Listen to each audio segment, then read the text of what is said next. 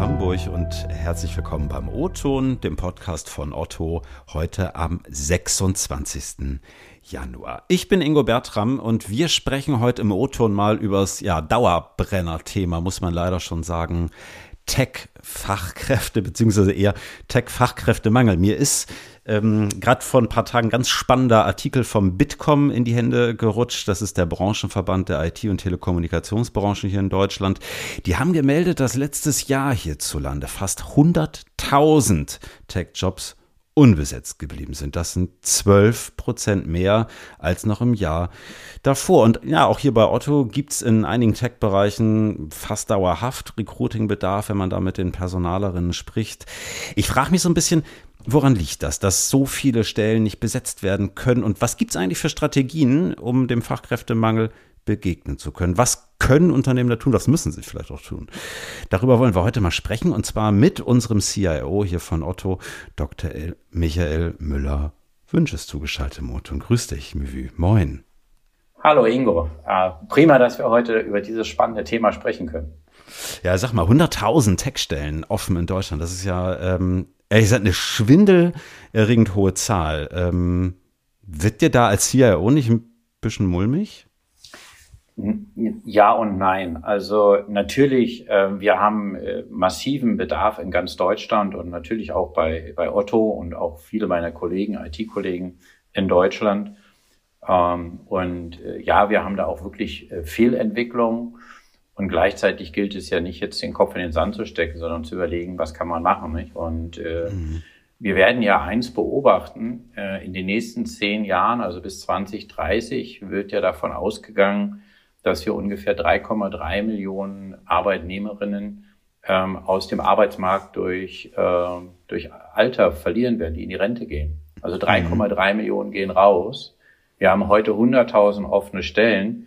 Und eine allerneueste Studie, die vor kurzem auch veröffentlicht wurde, sagt, dass wir zum Jahr ähm, 2030 1,1 Millionen zusätzliche Tech-Stellen brauchen. Also wir müssen hier was tun um, äh, um Deutschland in dem Bereich der Digitalisierung und bei den Tech-Bedarfen wettbewerbsfähig zu halten. Und das ist natürlich für mich als Verantwortlicher für Tech bei der Plattformmarke Otto auch eine der großen Herausforderungen, die wir jetzt meistern werden. Trotzdem, ich meine, du hast es gerade selber gesagt, äh, da sind vielleicht in den vergangenen Jahren, ähm, womöglich auch politisch, ne, einige Entscheidungen getroffen, die vielleicht nicht ganz so gut waren. Ich frage mich so ein bisschen, wie kann so eine Situation auch gerade hierzulande eigentlich so derart aus dem Ruder laufen? Ich meine, so eine Entwicklung ist ja eigentlich absehbar gewesen. Also auch gerade wenn man jetzt so ins Handwerk guckt, da ist es ja gerade ähnlich, irgendwie auch da soll es Kapazitätsprobleme bekommen. Ähm, warum hat man da nicht eher reagiert? Naja, eine Frage ist natürlich immer, äh, wer trägt die Verantwortung für die Ausbildung von Menschen? Also ist es der Staat alleine? Sind es die Unternehmen? Ähm, ermöglicht man äh, Quereinsteigerinnen irgendwelche Optionen? Also ich würde jetzt nicht den Finger nur in eine Richtung äh, lenken, mhm. sondern ich glaube, die Unternehmen und Organisationen sind gut getan zu überlegen, wie sie dem Bedarf gerecht werden. Und wir haben sicherlich nochmal in den letzten zwei, drei Jahren einen Sonderschub zum Thema Digitalisierung bekommen. Und mhm. dankenswerterweise hat die neue äh, Bundesregierung ja das Thema Digitalisierung auch in ihrem Programm hinterlegt äh, große Milliarden hinter, dahinter gelegt, aber dafür muss es Menschen haben, die diese Milliarden auch sinnvoll umsetzen können. Wie schwer ist es denn derzeit für dich oder auch für deine Kolleginnen in den Bereichen, da Textstellen zu besetzen? Ist das wirklich so schwer, wie man irgendwie gemeinhin denkt? Ja, also ich glaube, ähm, es zu verniedlichen und äh, zu glauben, ähm, es klappt alles wie am Schnürchen, das wäre die falsche Antwort. Gleichzeitig möchte ich aber sagen, dass es uns im letzten Jahr gelungen ist, in schwierigsten Rahmenbedingungen fast äh, 250 neue Tech-Talente auf unsere weit über 1000 äh, Tech-Mitarbeiterinnen, die wir ja bei der Plattformmarke haben, dazu zu gewinnen. Und das ist eine grandiose Leistung äh, unseres Recruiting-Teams, aber eben halt auch anderer Bereiche, die äh, Tech at Otto als was Besonderes erlebbar machen. Und äh, daraus haben wir eben halt schon einen Zugang, aber den Zugang zu bekommen ist äh, hart erarbeitet. Hm. Du hast es äh, eben schon mal einmal kurz am Rande erwähnt. So Nachwuchsförderung ist ja am Ende auch, auch etwas, äh, dem man sich hier stellen muss, auch gerade in Technologiebereichen. Vielleicht auch mal so auf, auf Otto hier geblickt. Was tut ihr da? Oder ketzerisch gefragt, tut Otto da genug? Also vielleicht aus der Perspektive des Einzelnen, äh, Einzelnen nicht genug.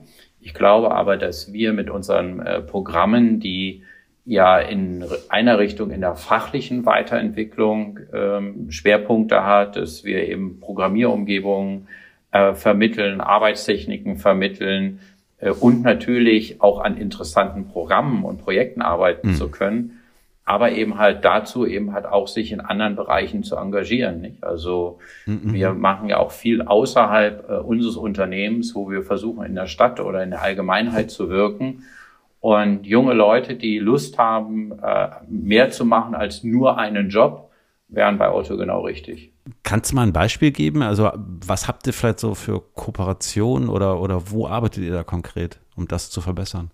Ich, ich würde mal drei Themen nehmen. Ähm, einerseits haben wir Hochschulkooperationen und wir haben uns sehr stark gemacht, die Informatikausbildung in Hamburg äh, zu stärken äh, und arbeiten mit den äh, Lehrstellen zusammen, dass wir dort Vorlesungen äh, an, äh, an die Studierenden geben, damit eben halt das auch attraktiv ist und sozusagen auch Kapazitätsengpässe, die die Universitäten haben, damit ein kleines bisschen aufzulösen. Mhm. Das zweite ist eine Kooperation, über die ich ganz besonders stolz bin, die wir vor kurzem äh, geschlossen haben mit der Ready School, wo wir Menschen, die ähm, aus, ähm, äh, aus schwierigen Lebenssituationen kommen, äh, meistens aus äh, Kriegsgebieten halt kommen, eine neue Lebensperspektive äh, hier, aber eben halt auch eine neue Berufsperspektive im, äh, im, im Digitalen bieten wollen.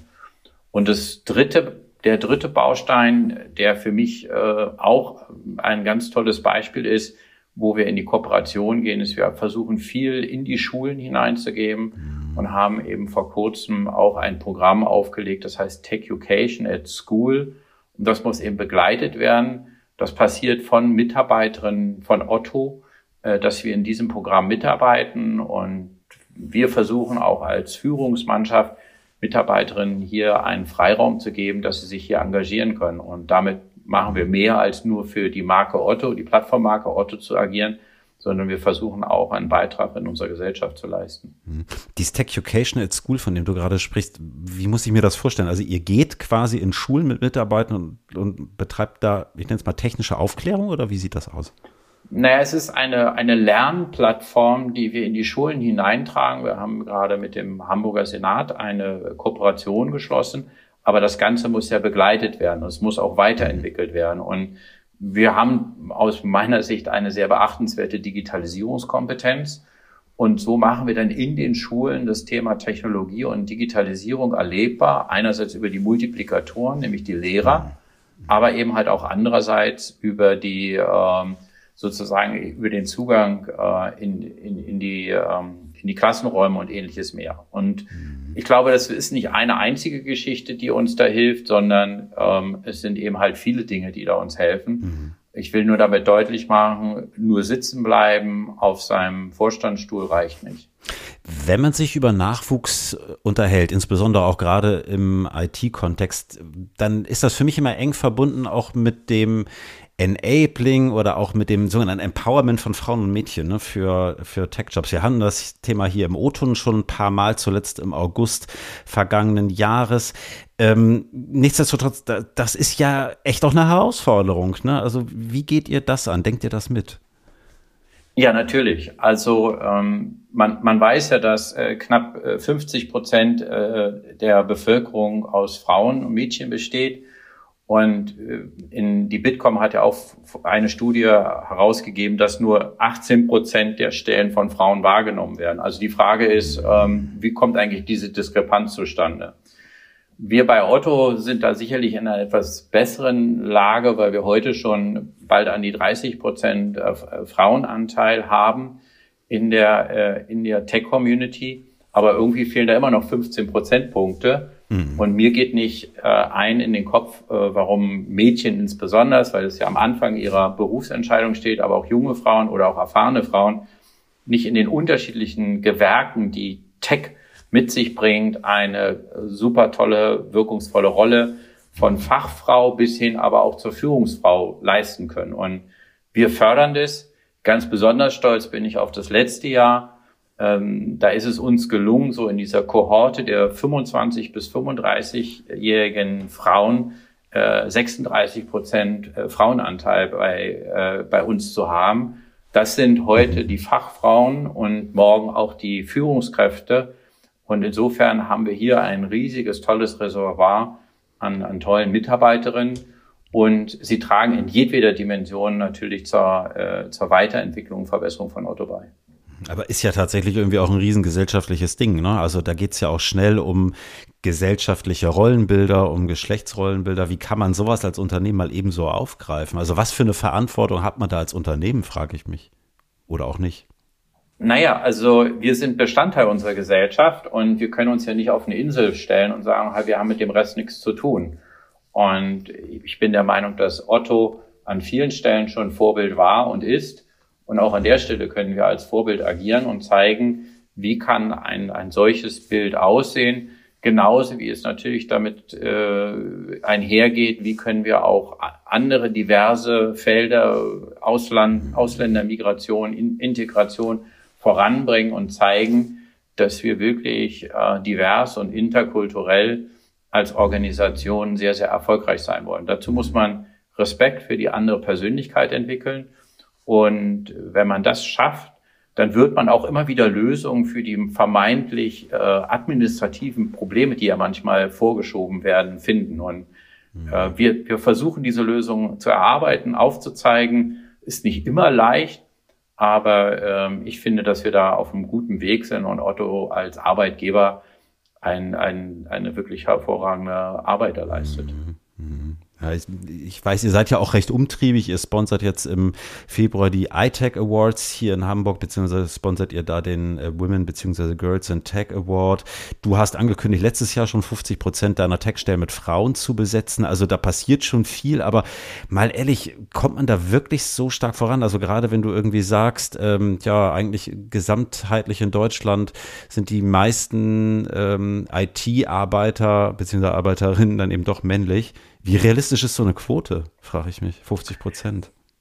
Naja, ich glaube, bei, äh, bei drei Prozent, wenn ich das im letzten Jahr gesagt hätte, wäre niemand in Wallungen geraten. Nicht? Also die 50 Prozent haben schon viel als Ansporn genommen. Hm. Ähm, wir werden wahrscheinlich darunter bleiben, so, so sieht es im Moment aus, aber wir werden deutlich über, die, über den Werten der Vergangenheit liegen. Und dann, alleine das hat ja schon dazu beigetragen. Und der, der mich kennt, der weiß, ich werde ja nicht aufgeben. Also wir werden wieder, äh, wir werden wieder ein Ziel für das nächste Jahr, also, weil wir werden weiter einstellen. Ähm, Otto ist ein Unternehmen, was äh, durch äh, Menschen geprägt wird, aber äh, diese Menschen gestalten Technologie. Und wenn da so viel wie möglich Frauen dabei sind bei diesem Gestaltungsprozess, umso besser. Und so tragen wir dazu bei. Und so können eben meines Erachtens auch andere Unternehmen sehr gut dazu beitragen es braucht ein bisschen Sponsorship, es braucht ein bisschen äh, Motivation in der Gesamtorganisation. Und dann können wir zumindest Teile der Herausforderungen, die du anfänglich hier äh, adressiert hast, lösen. Wir werden nicht alle gesellschaftlichen Probleme damit gelöst bekommen. Hm. Ja, letzte Frage, das leitet schon so ein bisschen äh, in die Richtung über. Was glaubst du, wie wird sich da der Markt entwickeln in den nächsten Jahren? Also gerade so beim Thema Handwerk, ich hatte das gerade zu Beginn, da laufen wir mittlerweile echt auf Probleme hin, ne? Also dass Baustellen nicht mehr fortgeführt können und werden können und dass äh, Kosten steigen, also auch so Stichwort kritische IT-Infrastruktur. Müssen wir uns da Sorgen machen hier in Deutschland? Also das ist kein sorgenfreies Gebiet. Also insofern, ja, wir müssen da sehr aufmerksam sein. Und natürlich werden dann insbesondere kritische Infrastrukturen die äh, die Arbeitskapazitäten ähm, abrufen. Das wird nachher auch über den Preis gehen, also sprich, mhm. welche Entgelte, welche Löhne werden zu zahlen sein, welche muss man zahlen. Und da muss man aber trotzdem auch eins anerkennen, ja, Menschen sind äh, auch durch Geld natürlich äh, motiviert, aber viele sind eben halt auch durch für das Thema, für was sie arbeiten, motiviert. Also mhm. das kommt dann auch drauf an, für was Unternehmen und Organisationen stehen wollen.